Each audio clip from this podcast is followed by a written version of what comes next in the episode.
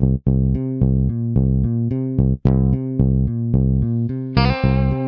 the Pitch. Der Sportpodcast mit Benny und David.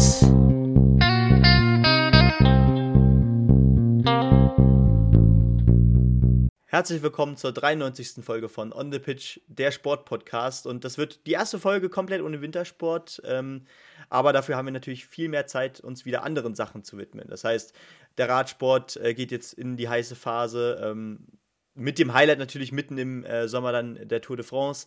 Ähm, natürlich können wir jetzt auch mehr, mehrmals wieder auf die internationalen Ligen gucken, im Fußball oder auch im Basketball und Handball, weil es dann natürlich jetzt auch auf die finale Phase zugeht.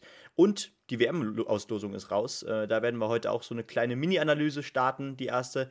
Und damit ein herzliches Willkommen auch wieder an David. Servus. Moin Moin, genau. Auch ohne Wintersport haben wir äh, die Breite aller Sportarten für uns äh, auf dem Schirm und äh, für euch vorbereitet, sodass wir dann natürlich auch abseits des Fußballs, der bei uns immer so den Abschluss der jeweiligen Episode bildet, äh, gut informiert seid, was so in den letzten Tagen passiert ist und was noch so auf euch zukommen kann. Zum Beispiel bei der Formel 1, die beginnt jetzt auch wieder ähm, am nächsten Wochenende mit dem Rennwochenende in Australien, das erste Mal seit Ewigkeiten. Aber wir steigen einfach direkt ein und beginnen mit einer Personalie, die ja auch fernab äh, von Europa Schlagzeilen schreibt und äh, ja, wieder einmal eine ganz besondere Marke erreicht hat. Leon Dreiseitel in der NHL ist wieder auf dem Weg zu einer richtig, richtig fabulösen Saison, Benny. Ja, ganz genau. Und äh, man kann ihn ja wirklich als nichts anderes als die Lebensversicherung von den Edmonton Oilers äh, bezeichnen. Hat jetzt sein 50. Saisontor gemacht und seinen 100. Scorerpunkt in dieser Saison. Ähm, vor zwei Jahren hat er, war er schon mal der beste Scorer der Liga, der ganzen NHL. Und ähm, ja, ist damit natürlich, ja, dieser Schritt macht ihn eigentlich nur noch wichtiger, auch für die NHL. Er ist einer der besten Spieler äh, der Liga, vielleicht sogar der beste, muss man ja mittlerweile fast schon äh, sagen. Und ja, damit sicherten sich jetzt natürlich auch die Oilers äh, die Playoffs direkt, ne? Genau, die sind auf dem dritten Rang in der Pazifik-Division im Moment und das reicht auf jeden Fall für die Playoffs. Das heißt, er kann an seinen Statistiken auch in dieser Saison noch ein bisschen schrauben und wer weiß, äh, ob er die Bestmarke äh, von vor zwei Jahren, wo er diese Trophäe eben äh, gewinnen konnte, vielleicht sogar knacken kann. Wer weiß, genau. Ähm, der Radsport geht in die heiße Phase, das hast du schon erwähnt. Die Frühjahrsklassiker ähm, gehen so langsam los. Das Amstel Gold Race steht noch bevor, jetzt unmittelbar die Baskenland-Rundfahrt.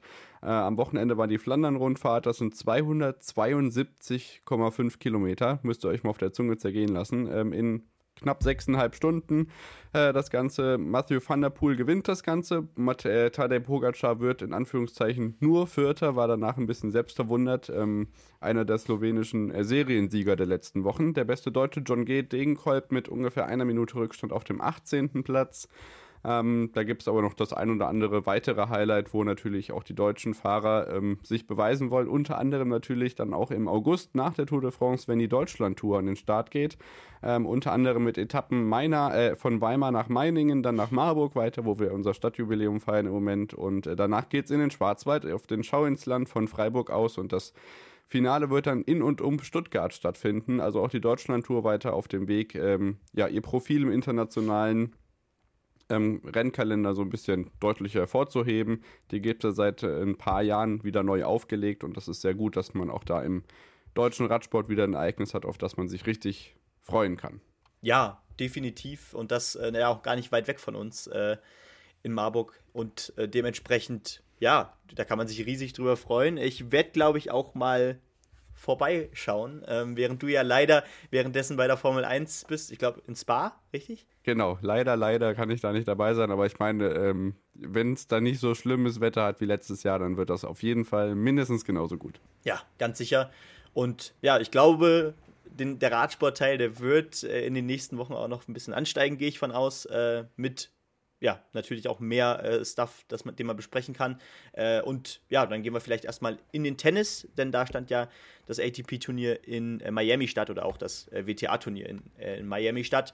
Und bei den Herren gewann der 18-jährige Spanier Carlos Alcaraz äh, seinen ersten Titel oder seinen ersten Masters-Titel. Äh, der drittjüngste äh, aller Zeiten nach Chang und nach Nadal und der jüngste, äh, der in Miami gewinnen konnte. Äh, der gewann nämlich gegen den Norweger Kaspar Rüth, der ja an 6 gesetzt war mit 7-5, 6-4 im Finale. Ähm, ja, bisschen überraschend ist, dass äh, Medvedev sowie Zverev äh, bereits im Viertelfinale äh, die Segel streichen mussten. Das heißt, Medvedev verlor gegen den an Nummer 8 gesetzten Polen Hubert Hurkacz, auch ein bekannter Mann mittlerweile, und Zverev eben gegen den äh, späteren Finalisten Rüd, äh, verlor mit 3-6, 6-1, 3-6, relativ deutlich. Und äh, ja, auch Tsitsipas, der an 3 gesetzte, ging ja, bereits in den letzten 16 raus. Äh, der verlor nämlich gegen den späteren Sieger Alexander Zverev. Äh, bei den Damen gewann äh, Swiatek, die neue Nummer 1, ähm, die Polin, äh, gegen äh, Naomi Osaka im Finale und ja, bestätigt natürlich direkt äh, die Form und warum sie jetzt die neue Nummer 1 ist. Genau, absolut. Das wird sich dann auch in den nächsten Wochen zeigen. Da steht ja dann langsam auch der Belagwechsel an. Das heißt, mit Blick auf die French Open wird dann auf Sand gespielt. Äh, Swiatek äh, sieht das auch äh, recht entspannt, glaube ich, weil sie da auch ganz gut aufgelegt ist. Das heißt, die Weltranglisten Erste ja, schickt sich an, dieses Jahr äh, auch weiterhin auf der ersten Position in der Weltrangliste zu stehen. Und ähm, ja, natürlich fiebern wir dann schon alle mit äh, großer Freude dem zweiten ähm, Grand Slam Turnier in diesem Jahr an. Ähm, genauso wie ihr vielleicht auch dem zweiten Teil schon vorfiebert. Ähm, Start Snooker ist wieder auf dem Programm. Wir gucken auf die Handball-Bundesliga, auf die Basketball-Bundesliga und natürlich danach auf den Fußballblock, der heute, weil echt relativ viel passiert ist und auch passieren wird, ähm, bisschen größer ist als gewohnt. Bis gleich.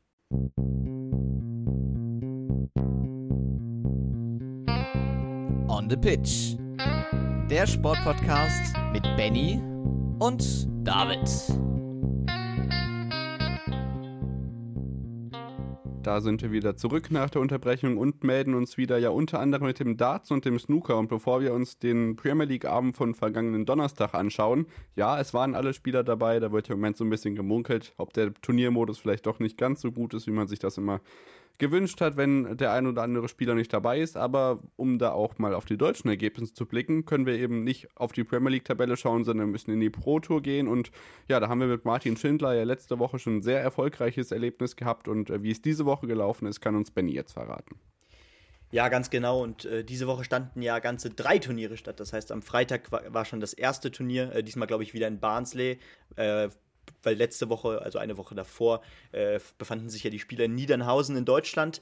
Und äh, ja, jetzt standen wieder drei Prototurniere an. Ähm, nächste Woche sind, glaube ich, nochmal zwei.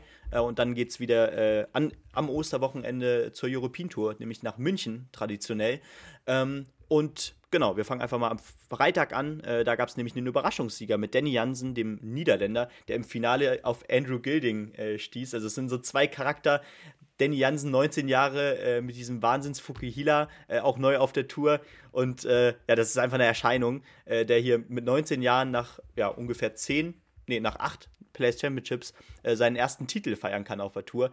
Ähm, gegen Andrew Gilding, ein Mann, der lange auf der Tour äh, war, jetzt aber vor einem Jahr noch die Tourcard verloren hat und jetzt zurück ist. Ähm, also ganz seltsames Finale, kein Favorit in den Top 4, kann man glaube ich sagen. Michael van Gerven schied im Viertelfinale aus. Und die Deutschen, Max Hopp kam in die letzten 32 wieder. Äh, das zweite Mal äh, in Folge an einem Wochenende. Jetzt äh, mit 5 zu 6 gegen Gary Anderson ausgeschieden mit Matchstarts. Das war dennoch ein weiterer Schritt in die richtige Richtung, während Martin Schindler immerhin ein Spiel gewinnen konnte und dann ja, in Runde 2 gegen Mario Vandenbogade mit 1 zu 6 ausschied, trotz eines 97er Averages. Ähm, ja, Hopp schlug übrigens äh, in, Top, in, äh, in, Runde 2 auch Gabriel Clemens mit 6 zu 4. Ähm, das ist natürlich auch eine Erscheinung. Und ähm, ja, sonst eben die restlichen Deutschen leider in Runde 1 ausgeschieden. Ricardo Pietreczko, ähm, ja, Florian Hempel mit äh, im Decider gegen Rob Cross mit 5 zu 6, also auch sehr unglücklich. Und Michael Unterbuchner gegen Christoph Kitschuk. Dann gucken wir auf den zweiten Tag. Ähm, da war der beste Deutsche tatsächlich wieder Gabriel Clemens, der noch so ein bisschen nach den Ergebnissen sucht, aber die Spiele werden besser und auch hier verlor er mit seinem besten Spiel in den letzten 16 gegen Nathan Espinel mit 2 zu 6, trotz eines 102er Averages. Vorher schlug er aber einen Rob Cross mit 6 zu 1 zum Beispiel. Ähm, und ja, in den letzten 64 befand sich noch Michael Unterbuchner äh, der ein tolles Spiel spielte und äh, dort erst mit 5 zu 6 gegen George Killington ausschied. Mit einem 92er Schnitt, also da geht die Formkurve auch weiter nach oben, während Martin Schindler immerhin die letzten 32 erreichte. Ähm, als einziger Deutscher neben Gabriel Clemens eben. Dort äh, verlor er 2 zu 6 gegen Brandon Dolan. Und der letzte Tag, Achso, ja, der Samstag, den gewann übrigens äh, endlich mal wieder ein Favorit, muss man ja fast schon sagen, mit Michael van Gerven gegen Peter Wright, weil ähm, ja, das Protofinale davor mit Gilding gegen Jansen, das ist eben das Coole. Äh, mittlerweile ist es einfach möglich und jetzt hatten wir mal wieder so ein typisches Favoritenfinale. Äh, van Gerven gegen Wright und äh, ja, Van Gerven gewann am Ende 8 zu 4. Bester Deutscher wieder Gabriel, nee, das, das war, da waren wir ja schon. Gabriel Clemens war in den letzten 16. Und am letzten Tag gewann Ryan Searle, äh, Heavy Metal, gegen Nathan Espinel, der ja in einem kleinen Loch war.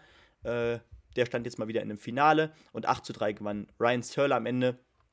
Bester Deutscher in den letzten 32, Michael Unterbuchner wieder Michael Unterbuchner. Ähm, ja, in den letzten 32 verlor mit 5 zu 6 gegen äh, keinen geringeren als José de Sousa und ich meine, er hat sogar 5 zu 1 geführt. Also, ähm, ja, die Ergebnisse, die sind da, aber so dieser letzte Schritt, der fehlt leider noch. Aber schön zu sehen, dass er wieder sich auf der Tour probiert und ähm, ja, Martin Schindler immerhin wieder ein Spiel gewonnen gegen Josh Rock, trotz eines 107er Schnitts ausgeschieden. Ebenso wie ähm, ja, äh, Gabriel Clemens in Runde 1, glaube ich. Genau, der verlor mit 5 zu 6 gegen Ian White und spielte ein 108er Average.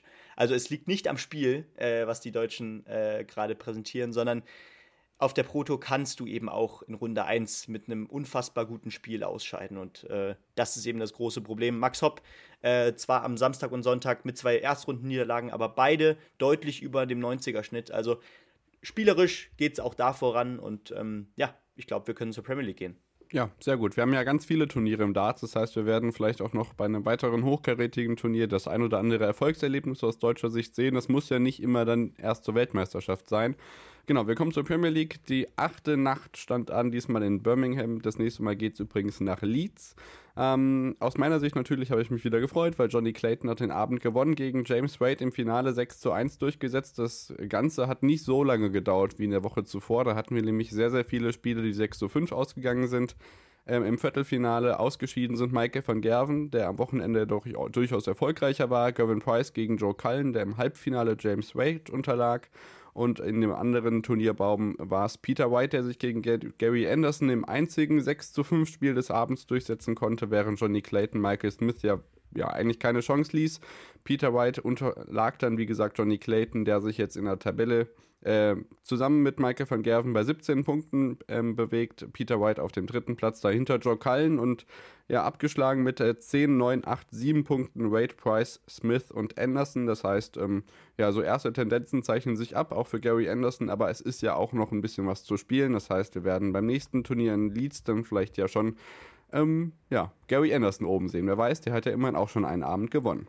Ja, und dann genau kommen das, wir zum Snooker. Genau, das ist eben sorry? auch das Ding. Ja. Also, äh, wenn du jetzt einen Abend gewinnst als äh, noch abgeschlagener, äh, was ja dann eigentlich gar nicht der Ja. Fall ist, so richtig, ähm, dann bist du plötzlich auch wieder mittendrin im Game und äh, die Playoffs Ja, stehen voll. plötzlich wieder vor der Tür.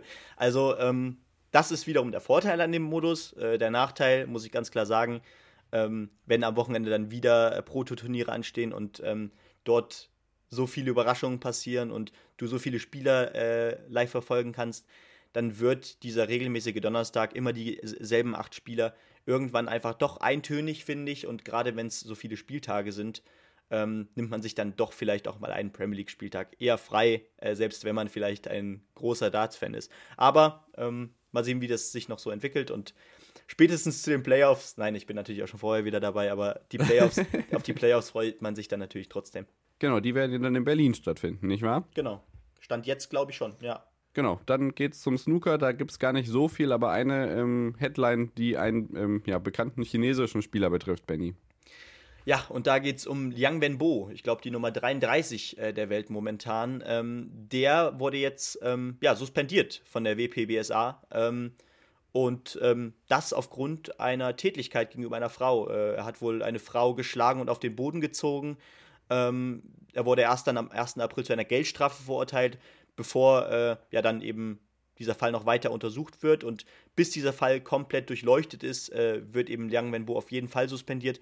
Und auch der chinesische Verband reagierte direkt, ähm, suspendierte ihn ebenso. Und ähm, da er eben die Leitung äh, oder die stellvertretende Leist Leitung des Ausschusses der chinesischen Spieler in UK sogar innehatte, wurde ihm dieser Ja. Platz äh, auch noch abgenommen. Also ähm, das ist schon ein großer Schritt, aber wahrscheinlich definitiv richtig, wenn es äh, sich bewahrheiten sollte. Und das als 33 der Welt. Ich glaube auch kein so schlechtes Jahr gespielt. Äh, das ist auf jeden Fall ja. ein großer Schock gewesen. Und ähm, ja, was passiert sonst noch? Ähm, natürlich, heute beginnt die WM-Quali, ähm, wobei ja eigentlich die gesamte EM-Quali schon zum Turnier dazugehört, nur nicht eben zum Hauptturnier, weil es eben auch schon in Runde 1 Preisgeld gibt. Ähm, da startet auch zum Beispiel Lukas Kleckers, äh, der deutsche Spieler, einer der zwei deutschen Spieler bereits in Runde 1. Ich glaube, äh, Simon Lichtenberg startet erst in Runde 2 oder 3 sogar, ich glaube 2. Ähm, jedoch spielt äh, ja, Lukas Kleckers heute Abend äh, gegen, Moment, ich muss es kurz auf, aufrufen, habe es gerade nicht vor mir, aber ich glaube, er spielt heute Abend, genau, gegen äh, Sohail Fahidi in Runde 1. Ähm, da muss man natürlich noch einige Runden überstehen, um ins Haupt, Hauptturnier und ins Crucible zu kommen. Aber ähm, wir hatten ja sowieso noch niemand, niemals einen Deutschen äh, bei der WM dabei. Das heißt, ähm, ja, bis in die letzten 16 Spielen wird ein langer Weg. Aber vielleicht sehen wir da immerhin einen Deutschen in Runde 3 oder 4, um noch ein bisschen Preisgeld einzuheimsen. Und ähm, dann war noch ähm, ja, ein Turnier letzte Woche, nämlich die, äh, das Players Championship Turnier, glaube ich. Äh, oder ich, ich weiß gerade immer nicht, wie es heißt. Ähm, genau, Kazoo Tour Championship. die die, die ja. Kazoo Tour Championship heißt es im Snooker.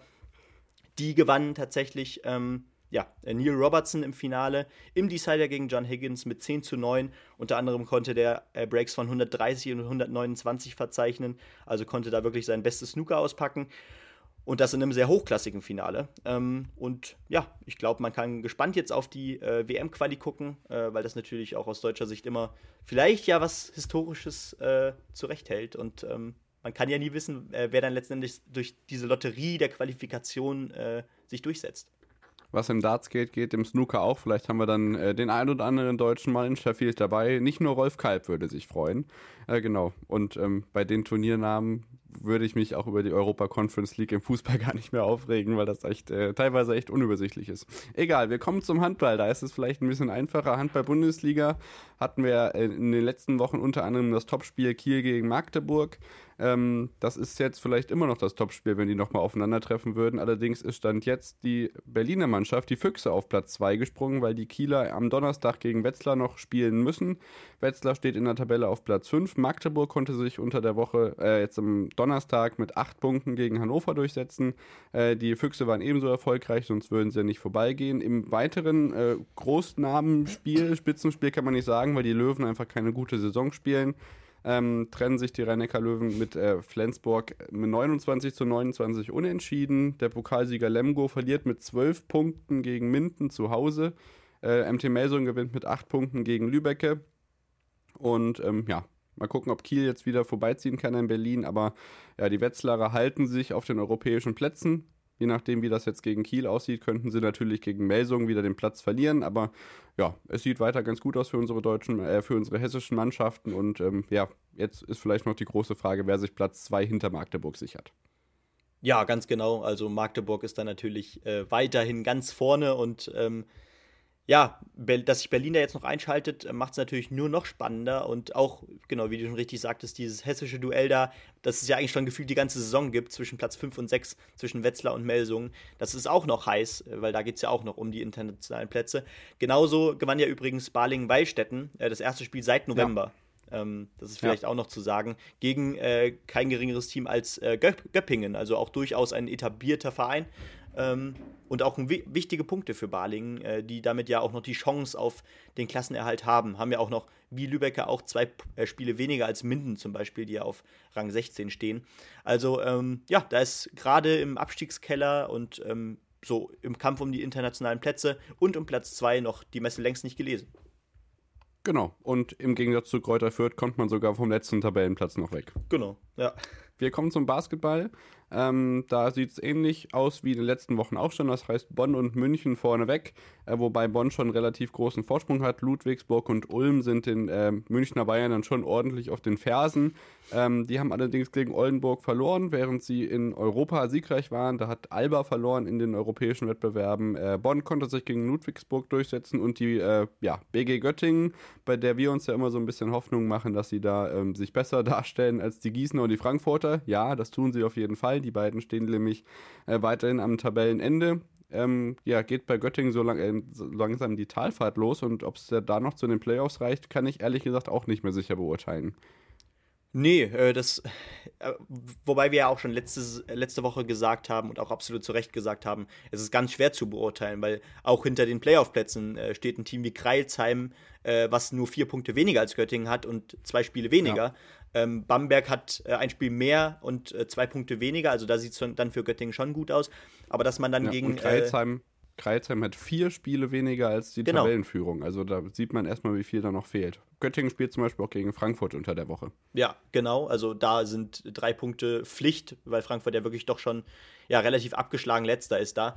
Ähm, und ja, dass man dann aber so deutlich gegen äh, die Basketball-Löwen aus Braunschweig verliert, äh, die ja ja, eher im Mittelfeld Feld zu verorten sind oder sogar im letzten Drittel.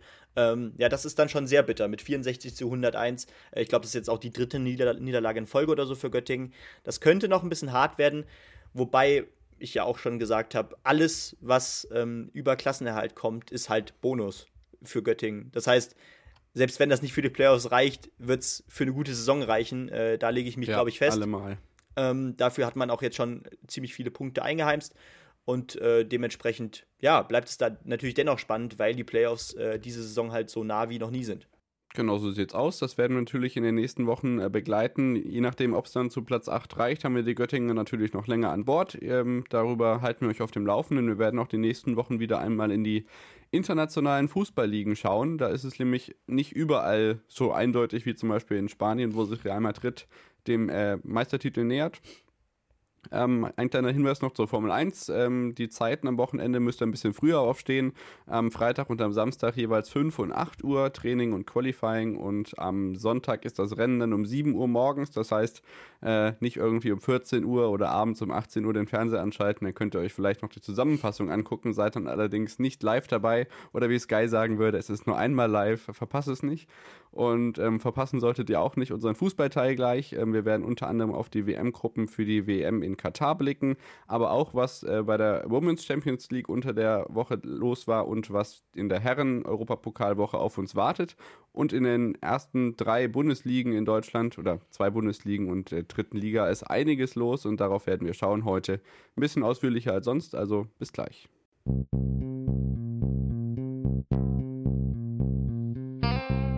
On the Pitch.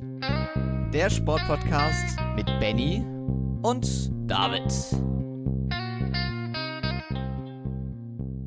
Da sind wir wieder zurück nach der Unterbrechung und wir stellen euch kurz die WM-Gruppen für die Katar-WM im äh, November und Dezember vor, bevor wir uns dann nochmal dem deutschen Länderspiel gegen die Niederlande und den dortigen Trainer Louis van Gaal ansprechen werden. Danach kommen wir zu den Europapokalwettbewerben und zum Schluss blicken wir natürlich auf die Ligen. Äh, bei einem ganz besonderen Spiel in diesem Wochenende war ich auch dabei. Das wird sich auch die nächsten Wochen weiter zeigen und auch Benny wird in den nächsten Wochen, denke ich, das von dem ein oder anderen Schalke-Spiel berichten können. Das heißt, äh, bei uns bekommt ihr noch so ein paar äh, Insider-Einblicke, wenn man auch mal im Stadion vor Ort sein kann, denn es ist wieder dabei, die äh, große Fanszene ist mit dabei. Aber wir ähm, springen noch mal kurz zurück zum internationalen Fußball.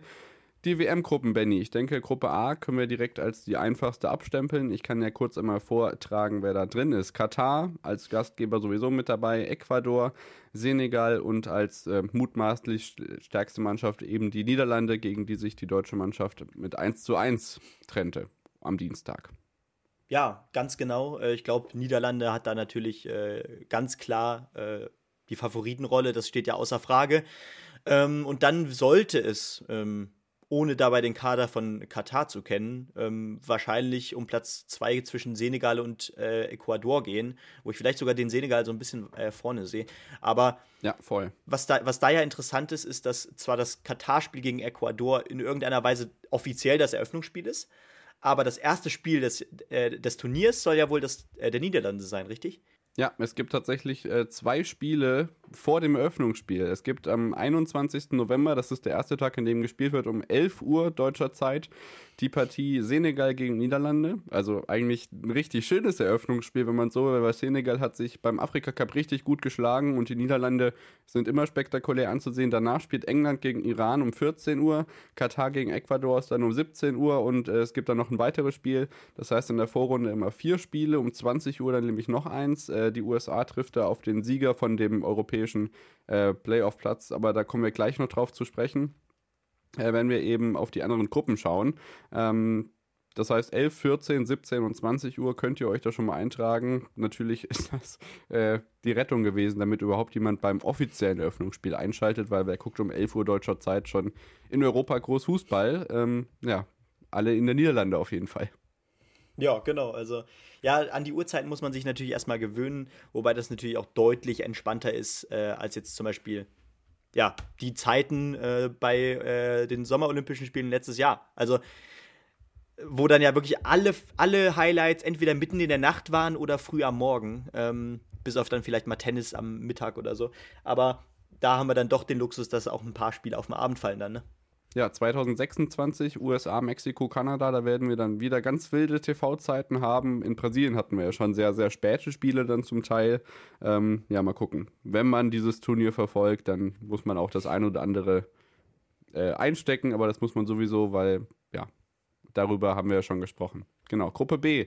England, Iran, USA und ähm, der Sieger aus äh, Wales, Schottland, Ukraine. Das Ganze wird im Juni entschieden, eben weil die ukrainische Mannschaft im Moment nicht spielen kann. Ähm, warum müssen wir nicht erwähnen, aber England und die USA in der Gruppe ist natürlich auch immer eine spektakuläre Sache. Und ich denke, der europäische Vertreter kann ein oder beide vielleicht sogar ein bisschen ärgern. England ja auch in gewisser Weise Europameister der Herzen, auch wenn Benny das vielleicht ein bisschen anders sieht. Ja, also grundsätzlich wird England wahrscheinlich hier ähm, durch die Gruppe marschieren.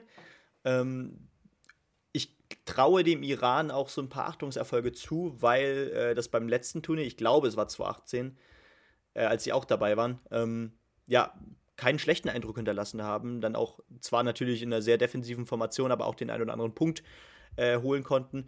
Und ja, hier geht es dann aber normalerweise um Platz 2 zwischen den USA und ich gehe von Wales aus, ähm, weil ich die dann doch, glaube ich, ähm, ja, erstens von der Form, zweitens von den Einzelspielern und drittens ja von der momentanen Lage, muss man, glaube ich, bei der Ukraine sagen, ähm, natürlich ähm, etwas vorne sehe. Ähm, genau.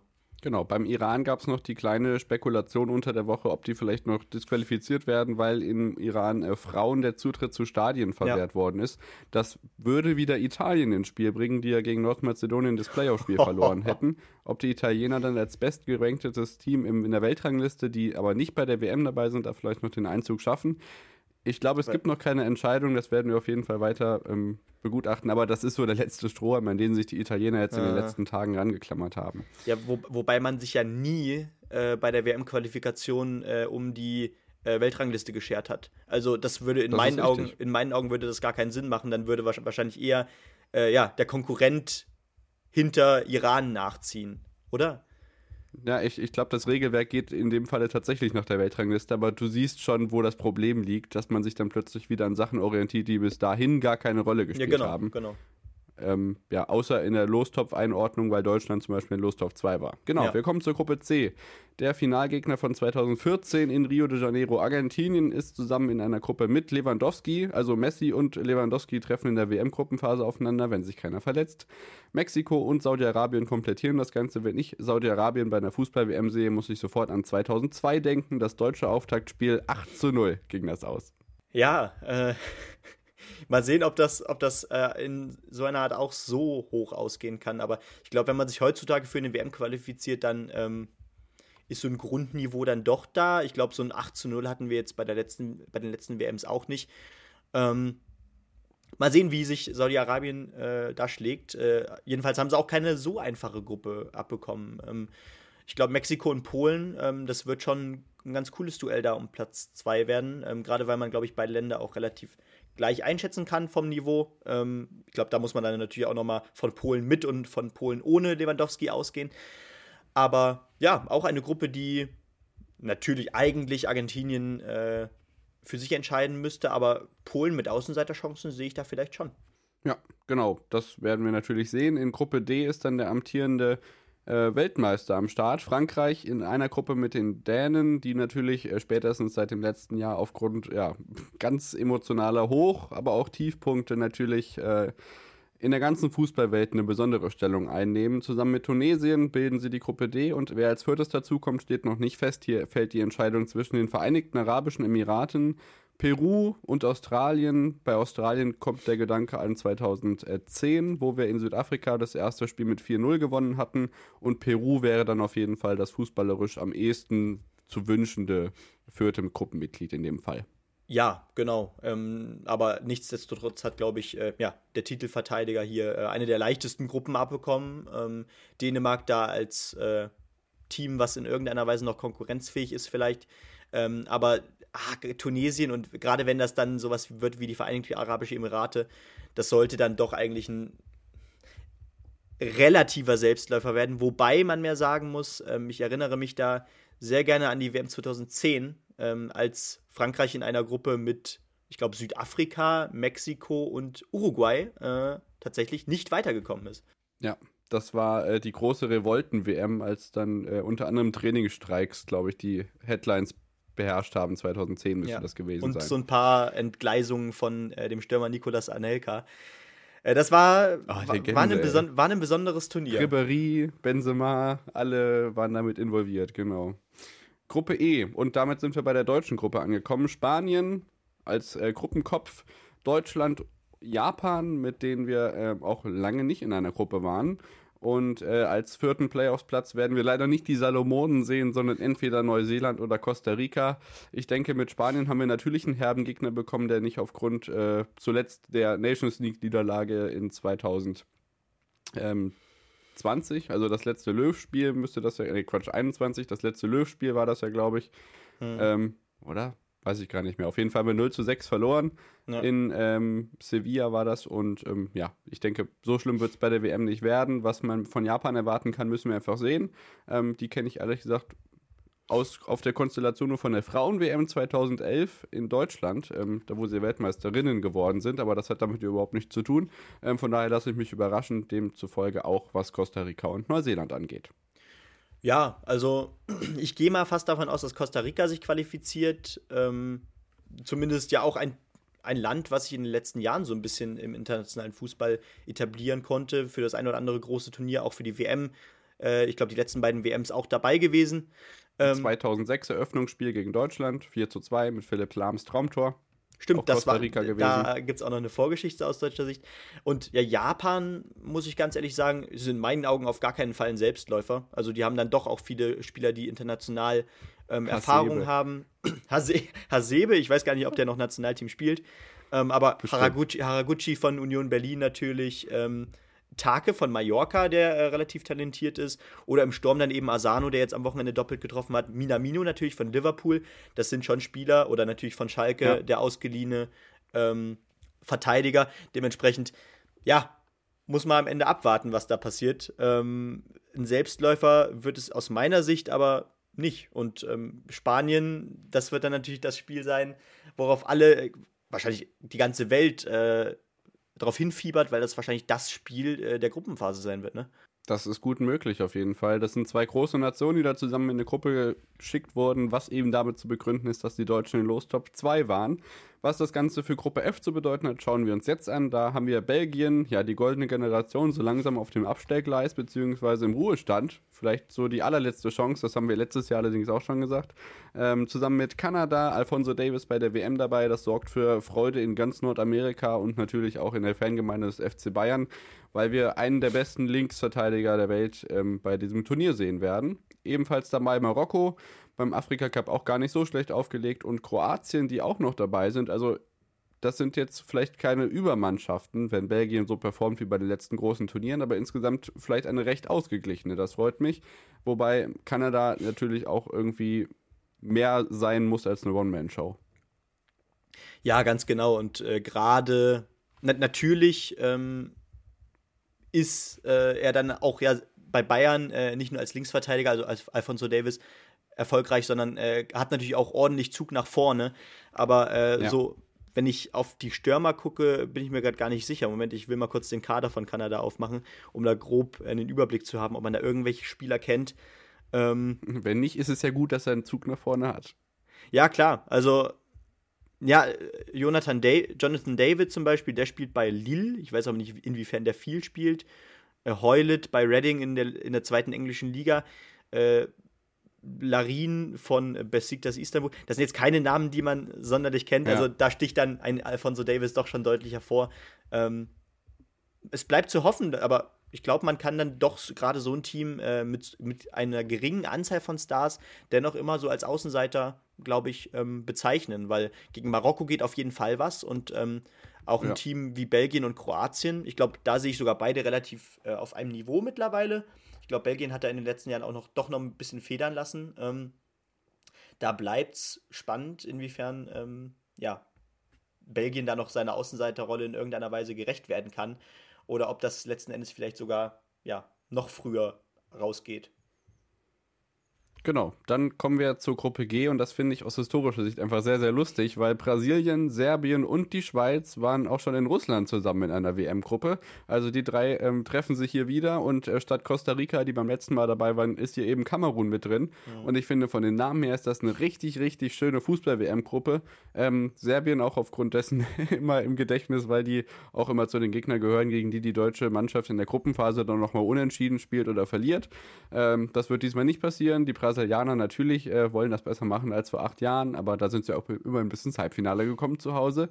Die Schweiz hat natürlich letztes Jahr richtig Spaß gemacht, unter anderem ja auch die Franzosen weggeschossen im Elfmeterschießen, dank einem überragenden Jan Sommer. Und ja, die Serben, mit denen muss man auch irgendwie immer rechnen. Ja, definitiv übrigens genauso wie Kamerun. Äh, und diese ja. Gruppen, diese Gruppen, in denen im Top 4 dann äh, denen, denen dann eben ein afrikanisches Team zugelost wird, da merkt man relativ schnell, ähm, in der Gruppe gibt es dann meistens keinen Selbstläufer. Äh, keinen Selbstläufer in ja. dem Match. Das heißt, äh, Kamerun, Serbien und Schweiz sind dann doch relativ ähnlich einzuschätzen und äh, da das ist jetzt kein Saudi-Arabien äh, in der Gruppe, äh, wo man dann eigentlich von wichtigen und sicheren drei Punkten ausgehen kann. Und das wird dann auch spannend zwischen Schweiz, Serbien und Kamerun. Da kann es dann gut und gerne auch mal sein, dass alle drei irgendwie vier Punkte am Ende haben und es dann auf die Tordifferenz ankommt. Und genau das ist dann eben äh, ja, diese WM, das sind die Spiele, äh, in der man sich besonders auf diese WM freut. Ja, also auf das Spielerische bei der WM. Ähm, weil das eben dann doch der Reiz ist, weil so viele Teams ähm, unter Umständen doch eine Chance haben, äh, ja, weiterzukommen. Genau, am dritten Spieltag gibt es dann nicht vier Anstoßzeiten, sondern jeweils zwei, allerdings ja damit zwei zeitgleichen Spielen. Das heißt, eins seht ihr dann immer im Free TV und das andere bei Magenta Sport, so wie ich das, beziehungsweise Magenta TV. Mhm. Ähm, das heißt, da muss man dann gucken. Das haben wir, kennen wir ja von der letzten Europameisterschaft auch so. Mal gucken, wie das dann beim nächsten Turnier, das ja die Europameisterschaft in Deutschland sein wird, äh, ebenfalls so sein wird. Mal schauen. Äh, eine Gruppe haben wir noch übrig. Lothar Matthäus hat nicht die Südkoreaner erneut zu Deutschland in die Gruppe gelost. Ähm, gegen die hatten wir 0 zu 2 verloren und sind in Russland ausgeschieden. Dafür spielt Südkorea zusammen mit Ghana, dem äh, WM-Vierten von 2010 und ersten Weltmeister überhaupt Uruguay und Cristiano Ronaldo und Co. Portugal zusammen.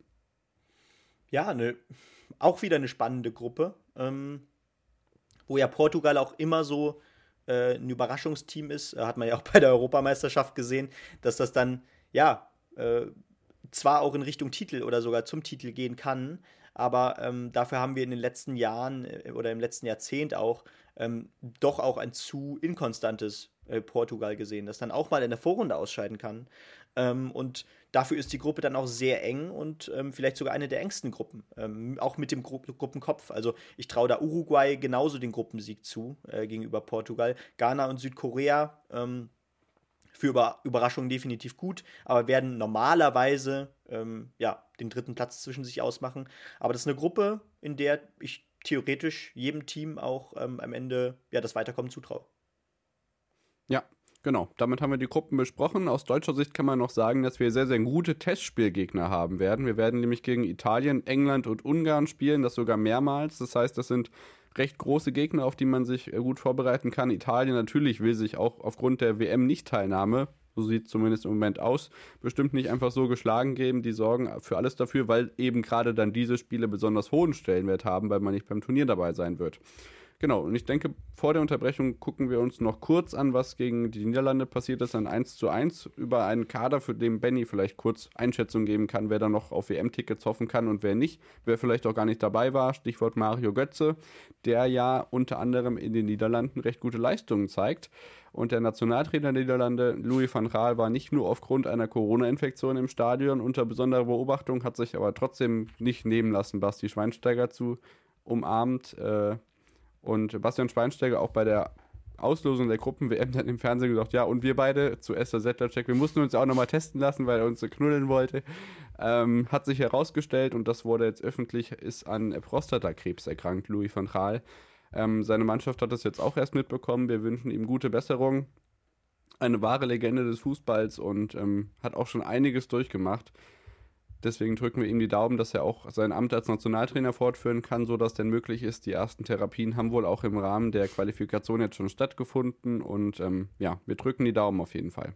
Ja. Zum sportlichen Benny. Oder zum sportlichen. Genau.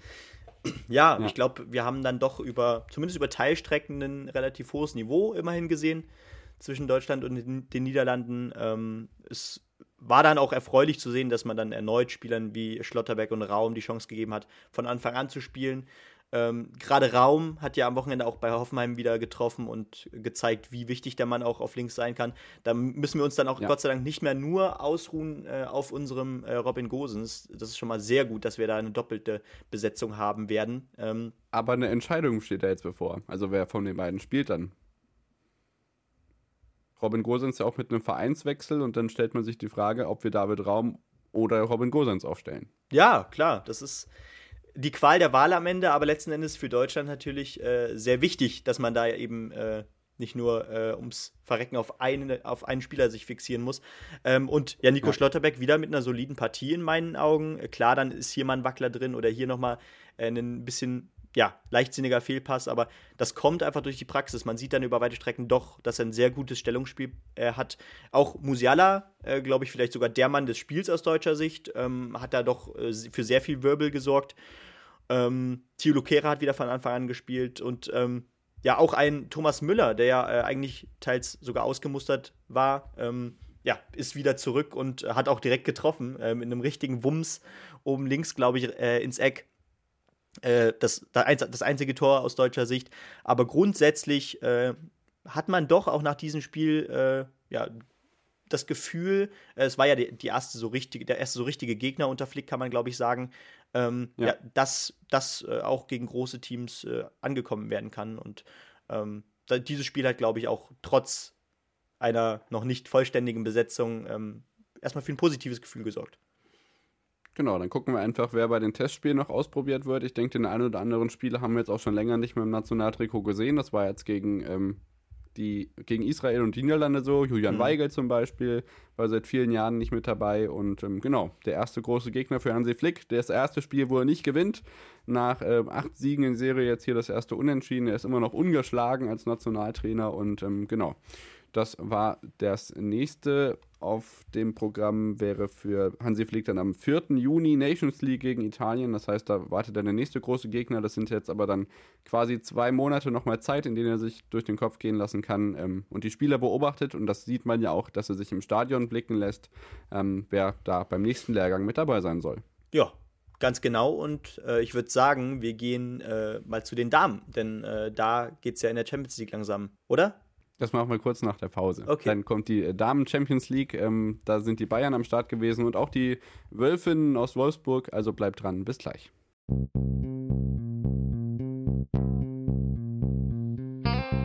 On the Pitch. Der Sportpodcast mit Benny und David. Da sind wir wieder zurück nach der Unterbrechung und melden uns wieder mit der Women's Champions League, die ja unter anderem bei The Zone, aber auch bei YouTube läuft, wie ich das mitbekommen habe. Das heißt, da kann man sogar recht gut dabei sein. Ähm, das Viertelfinale stand an, Benny. Die Bayern hatten ja im äh, Hinspiel zu Hause in der Allianz Arena, wo sie erstmals spielen durften, 1 zu 2 gegen PSG verloren. Barcelona hat sich übrigens gegen äh, Madrid deutlich durchgesetzt mit neuer Weltrekordkulisse im Camp Nou. Lyon hat sich gegen Juve durchgesetzt, obwohl Juve das Hinspiel gewonnen hatte. Und die Wölfin nach einem unentschiedenen äh, London gegen Arsenal 1 zu 1. Wie ging denn das Rückspiel aus in der Volkswagen Arena und welches ähm, Ergebnis konnten die Bayern noch im Spiel nach Verlängerung gegen PSG behaupten. Ja, also äh, Wolfsburg setzte sich erstmal durch und steht damit im Halbfinale mit 2 zu 0, ähm, nämlich im, äh, in der Volkswagen Arena von Wolfsburg. Ähm, das ist natürlich erstmal erfreulich und auch die Bayern, man, man sah äh, eine Verbesserung äh, zum Hinspiel. Das Hinspiel verlor man ja knapp ähm, daheim äh, gegen PSG mit 1 zu 2. Das Rückspiel, man kämpfte sich noch in die Verlängerung ähm, mit 2 zu 1, glaube ich, ähm, wo aber dann PSG eben noch das 2 zu 2 machte und dementsprechend, ja, heißt da der Sieger letzten Endes Paris. Dennoch haben wir mit den Wölf Wölfinnen immerhin ein deutsches Team im Halbfinale und was man, glaube ich, auch von der Ansetzung her sagen muss, ist es sehr cool, dass man äh, versucht hat, ja, diese wichtigen Playoff-Spiele äh, der Viertelfinals in die Zeit der Länderspielpause der Herren zu legen, weil ja. vielleicht hat das auch so ein bisschen geholfen, dass da so dadurch ein bisschen mehr Aufmerksamkeit auf der äh, Women's Champions League äh, liegt, was ja die Damen auf jeden Fall verdient haben. Absolut richtig so. Das wird beim Halbfinale jetzt nicht mehr ganz so möglich sein. Ähm, am 23. und 24, äh, am 23. April sind die Hinspiele und am 30. April sind die Rückspiele. Wir haben auf jeden Fall eine französische Mannschaft im Finale, denn Lyon und PSG treffen im Halbfinale aufeinander. Ja, und wenn Barcelona den Weltrekordversuch vielleicht nochmal übertoppen äh, kann, spielt der VfL Wolfsburg beim Hinspiel vor über 90.000 in Camp Nou, wer weiß. Natürlich wird es nicht einfach gegen die äh, ähm, Barcelona-Mannschaft dort, aber es ist natürlich auf jeden Fall eine spektakuläre Kulisse, wenn sie wieder im Camp Nou spielen dürfen. Ja, definitiv. Und äh, gerade äh, mit vollem Haus, das ist ja auch bei den Damen in Barcelona was ganz anderes. Ähm, die nutzen ja wirklich auch den Frauenfußball äh, komplett aus. Und das ist sehr cool zu sehen und vielleicht, vielleicht ist das ja auch in irgendeiner Weise dann ja ein Vorbild für andere Länder ausnutzen im Sinne von bejubeln und äh, genau, ja. Also oder auch die Stadion Sinne, oder auch die Stadion, genau. die Stadionauslastung ausnutzen. Ja, genau, absolut. Und da ist das Camp Nou natürlich privilegiert wie sonst äh, kaum ein anderes Stadion genau. in Europa. Ähm, genau, dann kommen wir zu den Herren. Da steht der Europapokal noch bevor. Das Viertelfinale wird jetzt gespielt. Wir beginnen wieder von unten in der Conference League. Äh, habt nur die Partien ja kurz schon angesprochen, unter anderem Leicester gegen Eindhoven. Ganz spannend. Äh, Bodo Glimt gegen AS Rom, die Wiederauflage von, äh, von der Playoff-Debakel-Spiel vor der Saison in der Europa League und da gab es ja deutlich äh, Ticket-Eskapaden, unter anderem auf Ebay. Ich verkaufe eine Münze und verschenke noch ein Trikot dazu. Dieses Angebot bezieht sich ausschließlich auf die Münze und äh, schließt das Trikot nicht mit äh, das äh, Ticket nicht mit ein. Eintracht Frankfurt trifft am Donnerstag auf den FC Barcelona. Das erste Mal überhaupt, dass die gegeneinander spielen. Ähm, das Waldstadion wird brennen. Es hätten 250.000 Tickets verkauft werden können. Ich nehme mal an, dass auf jeden Fall das Hinspiel und auch vielleicht auch das Rückspiel live im Free TV zu sehen ist. Ähm, Leipzig spielt eineinhalb Stunden, äh, zweieinhalb Stunden, äh, ja, oder 18.45 Uhr gegen äh, Atalanta Bergamo. Das wird eine wahre Schlacht im, in der Europa League und es wird echt, echt spektakulär. Auch das Rückspiel. Ja, also gerade bei Frankfurt ähm, soweit ich es auf dem Plan habe und so, so, soweit ich hier richtig liege mit dem, was ich vor mir äh, habe, läuft leider das Hinspiel auf RTL Plus ähm, bei Eintracht Frankfurt. Äh, das ist natürlich. Ja, da, so, so, weit steht es bei One Football. Äh, dementsprechend gehe ich auch stark davon aus. Okay. Ähm, während ja Leipzig anscheinend ähm, ich weiß nicht. Nee, ich glaube, OneFootball macht Werbung für RTL Plus, deswegen bin ich mir da nicht so sicher. Ähm, weil, ja, genau. Weil also bei Leipzig steht es genauso. Bei RTL Plus natürlich, aber ja. es läuft auch im VTV über RTL. Ja, genau. Weil RTL zeigt 21 Uhr Spiele und okay, Frankfurt ist ein 21 Uhr. Spiel. Das Hinspiel wird auf jeden Fall gezeigt und beim Rückspiel äh, geben wir euch nächste Woche auf jeden Fall nochmal Bescheid, ob ihr auch das sehen könnt. Ähm, ich würde es RTL zutrauen, dass sie es nicht machen, aber das passt zeitlich einfach nicht mit dem Leipzig-Spiel, weil sonst müsste Peter Klöppel seine Nachrichten um eine andere Uhrzeit moderieren und das können sie nicht machen. Also ich denke, äh, Hin- und Rückspiel von Frankfurt wird im Free TV gezeigt. Ja, und Frankfurt mit vollem Waldstadion. Oh, das ist, ist einfach so schön, ähm, jetzt am Wochenende schon äh, wieder das volle Stadion in Frankfurt äh, gegen Fürth gesehen zu haben. Also die hatten auch da schon richtig Bock, ähm, wieder zurück zu sein, auch wenn das ja nicht ganz so erfolgreich ausging und die Generalprobe. Kommen wir gleich noch drauf. Ja, die ja. Generalprobe für Barcelona sah noch nicht ganz so toll aus. Aber ja, es, in so einem Topspiel muss man, glaube ich, immer sagen, na klar hat der Europapokal seine eigenen Gesetze, aber letzten Endes ist Barcelona natürlich der große Favorit. Genauso sieht's aus. Wir werden es weiter beobachten. In der Champions League haben wir am Dienstag Manchester City gegen Atletico Madrid und Benfica gegen Liverpool. Am Mittwoch dann Chelsea Madrid, äh, Chelsea gegen Real Madrid und äh, Villarreal äh, zu Hause gegen München. Das äh, wird natürlich auch wieder spannend zu beobachten sein. Ähm, ein Spiel natürlich am Dienstag bei Prime, der Rest bei The Zone. Und das gleiche dann natürlich in Grün in der kommenden Woche. Dann sind die Bayern am Dienstagabend dran gegen Villarreal. Ich denke, das wird das Amazon Prime-Spiel sein. Das heißt, die Hin das Hinspiel auf jeden Fall bei The Zone. Ähm, genau sieht es aus in der Champions League. Das wird äh, auf jeden Fall auch spannend. Und ich denke, damit sind wir beim nationalen Fußball, wir blicken mal ganz kurz in die dritte Liga, weil das ist eigentlich echt spannend. Wir hatten ja türkische München, die aufgrund ähm, ja, von Vereinseskapaden ja jetzt äh, aus der Wertung genommen wurden. Das heißt, die sind auf jeden Fall schon mal raus. Das heißt, im Abstiegsrennen konnte sich Ferl jetzt äh, gegen, mit einem äh, guten Auftritt an Viktoria Berlin vorbeischieben. Da unten sind unter anderem auch Würzburg noch mit drin, die auch mal in der zweiten Liga gespielt haben. Havelse, generell auch viele Traditionsmannschaften, wenn man von unten nach oben guckt. Äh, Duisburg, ähm, Wiesbaden, Waldhof, Mannheim, die im Pokal ja Frankfurt rausgehauen haben, auf Platz 6, 1860 München auf Platz 5, dann Saarbrücken, Braunschweig, Kaiserslautern und ja auch ähm, ähnlich wie in der Handball-Bundesliga un, äh, uneingreifbar vorneweg. Ähm, Drittligameister wird nur der FCM Magdeburg vor Kaiserslautern. Ja, und ähm, da muss man wirklich sagen, Magdeburg hat ja zwei Spiele mehr als Lautern und Braunschweig, also Platz 2 und 3. Weniger. Und, äh, wenig, weniger natürlich, ähm, genau. Und ähm, ja, dadurch, dass eben ja, Saarbrücken da auch schon 13 Punkte weg ist mit äh, einem Spiel mehr, ähm, auf Rang 4 rangiert, ähm, steht da jetzt auch schon fest, dass Magdeburg mindestens ähm, ja, diesen dritten Platz markieren wird am Ende der Saison. Aber ja, mit Aufstieg sieht es natürlich sehr, sehr gut aus und das werden die sich wahrscheinlich auch nicht mehr nehmen lassen.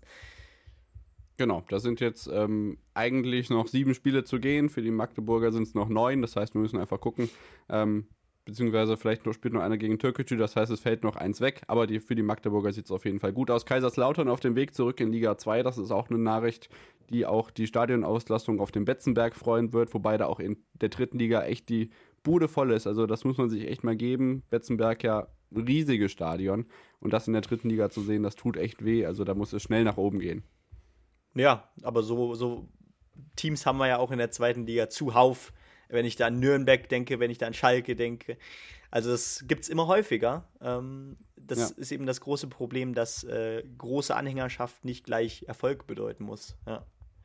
Genau. Dann gehen wir zur zweiten Liga. Da hat das Tabellenschlusslicht mal wieder gewonnen. Der Aufsteiger Ingolstadt gewinnt im Kellerduell gegen Aue.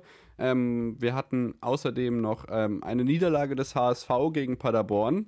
Die sind jetzt in der Tabelle auf Platz 7 abgestürzt, die Nordlichter. Äh, Darmstadt gewinnt gegen Kiel und hält damit den Anschluss an die Tabellenspitze. Einen Punkt hinter Bremen, die sich äh, nur unentschieden in Sandhausen äh, trennen können. Äh, in, in Bremen gegen Sandhausen, so rum. Hannover, Regensburg 1 zu 1. Rostock gewinnt als Aufsteiger gegen den langjährigen, können wir fast schon sagen, weil die waren ja auch letztes Jahr schon an der Tabellenspitze, 1 zu 0 äh, gegen St. Pauli. Äh, Karlsruhe trennt sich 2 zu 2 in einem torreichen Spiel von Düsseldorf und Heidenheim gewinnt gegen Nürnberg und Schalke, Benny. Ja, die halten noch den Anschluss im Vergleich zum HSV 1 zu 2 gegen Dynamo Dresden. Ja, und dadurch, dass eben Bremen nur unentschieden gegen Sandhausen gespielt hat und äh, St. Pauli sogar verloren hat gegen Rostock, äh, ist man jetzt eben auch nur noch einen Punkt vom direkten Aufstiegsplatz entfernt. Also ähm, der dritte Sieg in Folge, der dritte Sieg unter Mike Büskens im dritten Spiel. Ähm, es hat scheinbar Wirkung gezeigt. Jetzt hat man ja noch Peter Hermann äh, von den Bayern als Co-Trainer. Äh, nee, nicht von den Bayern, aber die waren, der war ja vorher bei den Bayern, von der U20 der deutschen Nationalmannschaft als Co-Trainer wieder äh, zurückbekommen. Äh, ein Mann, der ja auch schon unter Jens Keller 2013, 14 äh, ja, Co-Trainer bei uns war. Der bringt da noch so ein bisschen ja, taktisches Verständnis mit rein. Äh, mal sehen, was das jetzt noch für Auswirkungen hat, aber auch wenn das Spiel gegen. Beste äh, Tordifferenz.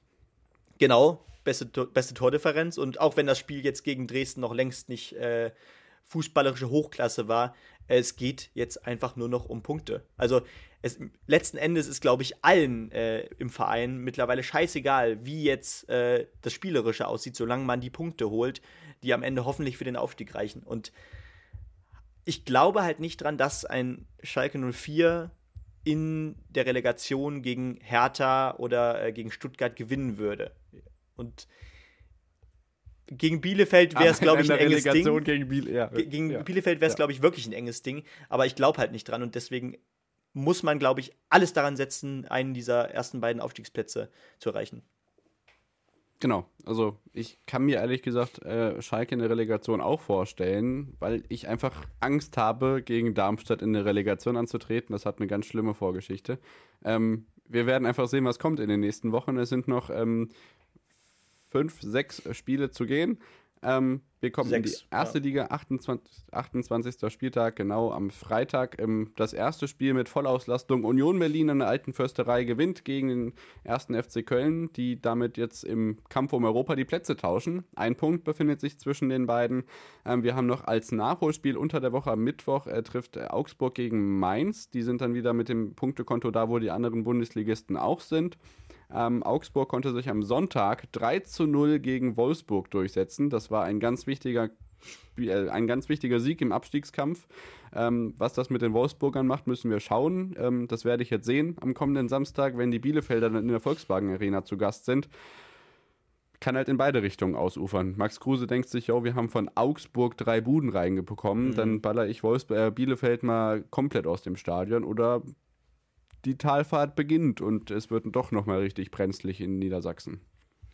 Ja, äh, brenzlig in Niedersachsen ist halt so ein Ding, aber wir haben, wir haben das jetzt, glaube ich, jede Woche angesprochen, dass da unten die Teams äh, momentan einfach es nicht schaffen, die unteren fünf Teams, da in irgendeiner Weise auch mal mit einer kleinen Serie aus diesem Tabellenkeller zu kommen. Dementsprechend, ja, ist dann Wolfsburg doch schon in der besseren Position und auch vom Kader her in der besseren Position. Auf Ähm, alle Fälle. Und ja, es, klar muss Wolfsburg weiterhin aufpassen. Es ist eine Seuchensaison äh, vor dem Herrn. Das kann man, glaube ich, konstatieren. Äh, aber ich glaube jetzt nicht, dass da nochmal die Abstiegssorgen ganz groß werden.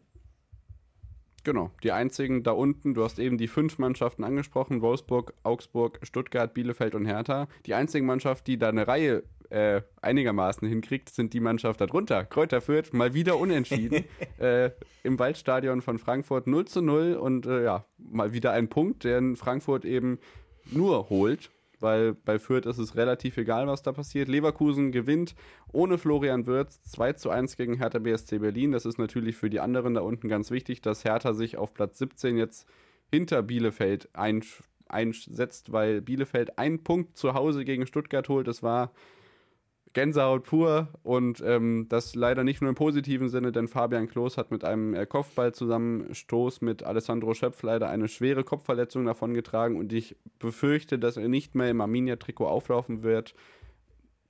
In Klammer auf diese Saison und wer weiß, irgendwann bei einem Abschiedsspiel, das gespielt wird, hoffentlich. Ähm, sah ganz, ganz böse aus und wir wünschen ihm alles Gute, ähm, gute Besserung und vielleicht klappt es ja mit einem Kurzeinsatz gegen Leipzig am letzten Spieltag oder so. Ich habe echt gar kein gutes Gefühl.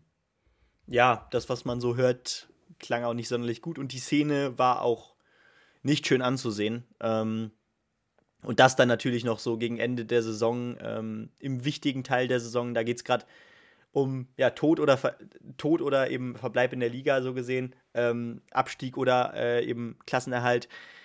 Es geht gerade um alles und dann fällt natürlich auch so eine Identifikationsfigur äh, wahrscheinlich weg für den Rest äh, der Saison. Das ist natürlich auch für Bielefeld ganz bitter. Die ja sowieso wegfällt. Nach der Saison Irgendwann. aber, ja, Ja, oder, richtig. oder wann auch Ja. immer. Aber für, das meine ich ja, gerade für diesen Abstiegskampf ist dieses, diese Moral, die auch vielleicht dann genau Ja. durch, durch so Identifikationsfiguren passieren, ähm, die fällt halt weg. Und Fabi Klos, kann ich mir schon vorstellen, war ein wichtiger Mann, auch selbst wenn er nur von der Bank kam und in der Kabine dann ähm, ordentlich Feuer entfacht hat. Und äh, ist natürlich auch, ja, ein Vorbild für junge Spieler wie Florian Krüger oder wie ein Janni Serra, die sich auch an so einem Spieler vielleicht hochziehen können in gewisser Weise. Dementsprechend kann das auch ein Faktor sein, der vielleicht dann sogar eher gegen Bielefeld spricht am Ende der Saison. Ja, Janis Serra hat äh, sich immer noch nicht so ganz wohl gefühlt jetzt, glaube ich. Ist auch äh, ausgewechselt worden. Florian Krüger konnte, nachdem äh, Stuttgart den vierten von Bielefeld in Folge verursachten Elfmeter zum 1 zu 0 reingemacht hat, sein erstes Bundesligator schießen und damit ausgleichen. Ähm, das ist natürlich auch so der Aspekt. Ich glaube, ähm, Fabian Klos ist einer von denen, der bei den ganzen Wechsel- und Vertrag läuft aus Geschichten, die bei uns im Kader gerade vorher schon gesagt haben, Jungs, scheißegal, vielleicht telefoniert mit eurem Berater, wo ihr nächstes Jahr spielt, aber konzentriert euch jetzt fucking nochmal auf diesen Abstiegskampf. Und wenn diese Stimme halt wegfällt, könnte es nochmal zu moralischen Verwerfungen führen. Mal schauen. Ähm, ja, die weiteren Spiele, drei sind noch übrig. Freiburg hat äh, nach 45 Minuten gegen die Bayern noch einen Punkt in Aussicht gehabt. Es wurde nichts daraus. Ein 1 zu 4 steht am Ende. Äh, wir haben Hoffenheim, die zu Hause gegen Bochum 1 zu 2 verlieren und ein ähnliches Ergebnis wie in Freiburg, nämlich auch in Dortmund. 82.000 Zuschauer, das heißt weniger sehen den Zuschauer, äh, den, den, den Spielabschluss, weil schon ganz viele aus dem Stadion geflüchtet sind. 1 zu 4 gewinnt Leipzig in Dortmund.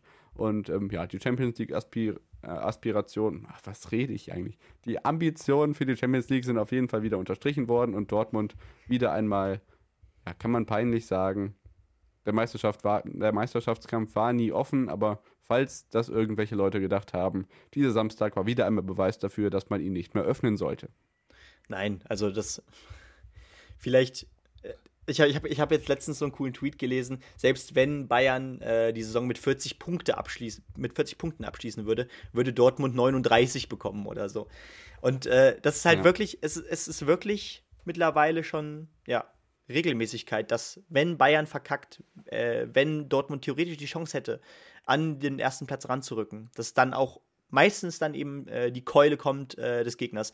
Und ja, Dortmund wurde hier mit äh, Konterspiel aus dem Lehrbuch äh, ja, konfrontiert. Äh, Leipzig hat das sehr gut gemacht. Das ist auch so diese, dieser typische Spieltyp la äh, Tedesco, äh, den er auch bei Schalke versucht hat zu spielen. Ähm, meistens Fünferkette bzw. Dreierkette und dann voll auf Konter aussetzen, gerade gegen größere Teams. Und das funktioniert mit diesem Leipziger Team halt hervorragend. Äh, war wirklich super ausgespielt. Ähm, und ja, Kampel sagte danach auch, wir sind hungrig, wir wollen erstens in der Liga Zweiter werden, äh, erster Verfolger sein und wir wollen unseren ersten Titel. Und der erste Titel ist noch möglich in der Europa League und der ist auch noch möglich im DFB-Pokal. Vielleicht sogar da äh, ja. so groß wie noch nie die Wahrscheinlichkeit, weil da natürlich ja. alle großen Teams bereits ausgeschieden sind, bis auf eben Leipzig. Und die Saison kann tatsächlich zur besten Saison der Vereinsgeschichte werden, äh, aus der Sicht der Leipziger. Und das, obwohl sie noch nicht mehr Zweiter in der Liga werden weil sie eben noch andere Titel holen können. Genau, weil der Abstand zwischen Leipzig und Dortmund sind jetzt noch neun Punkte. Ja, genau. Ähm, das ist natürlich irgendwie machbar, aber durchaus auch unwahrscheinlich. Wir werden einfach sehen, was äh, der Spieltag bringt. Einen Spieltag haben wir noch, äh, ein Spiel haben wir noch nicht erwähnt. Das ist Gladbach gegen Mainz, Mittelfeldduell.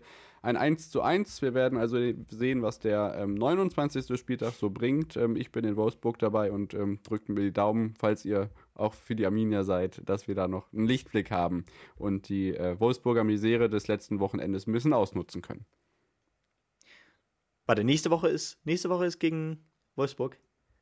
Aus, äh, nee, Augsburg. in Wolfsburg. Ah, Wolfsburg. Ähm, ja, das ist ein Stadion, das wirst Augsburg du in Erinnerung. Gesagt. Ja, ich glaube schon. Aber das ist ein Stadion, das wirst ich du in Erinnerung schon mal in Wolfsburg halten. im Stadion. Ja. Und das positiv. Genau. Also ich habe, glaube ich, nach meinem ersten Mal gesagt, einmal und nie wieder. Und äh, ja, dem bin ich bisher auch nachgekommen, erfolgreich. Ja, richtig. Also ich gehe auch nicht dahin, weil ich dieses Stadion und weil ich Wolfsburg so toll finde. Genau, Ostersonntag geht es dann gegen die Bayern auf der Alm.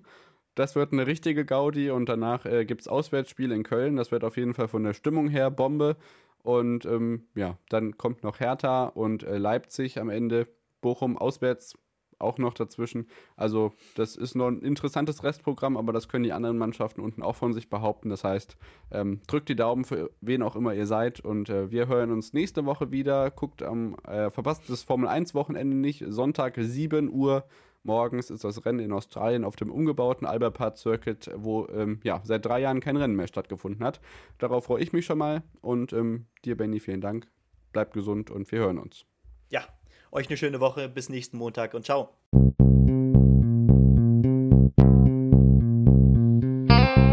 On the Pitch.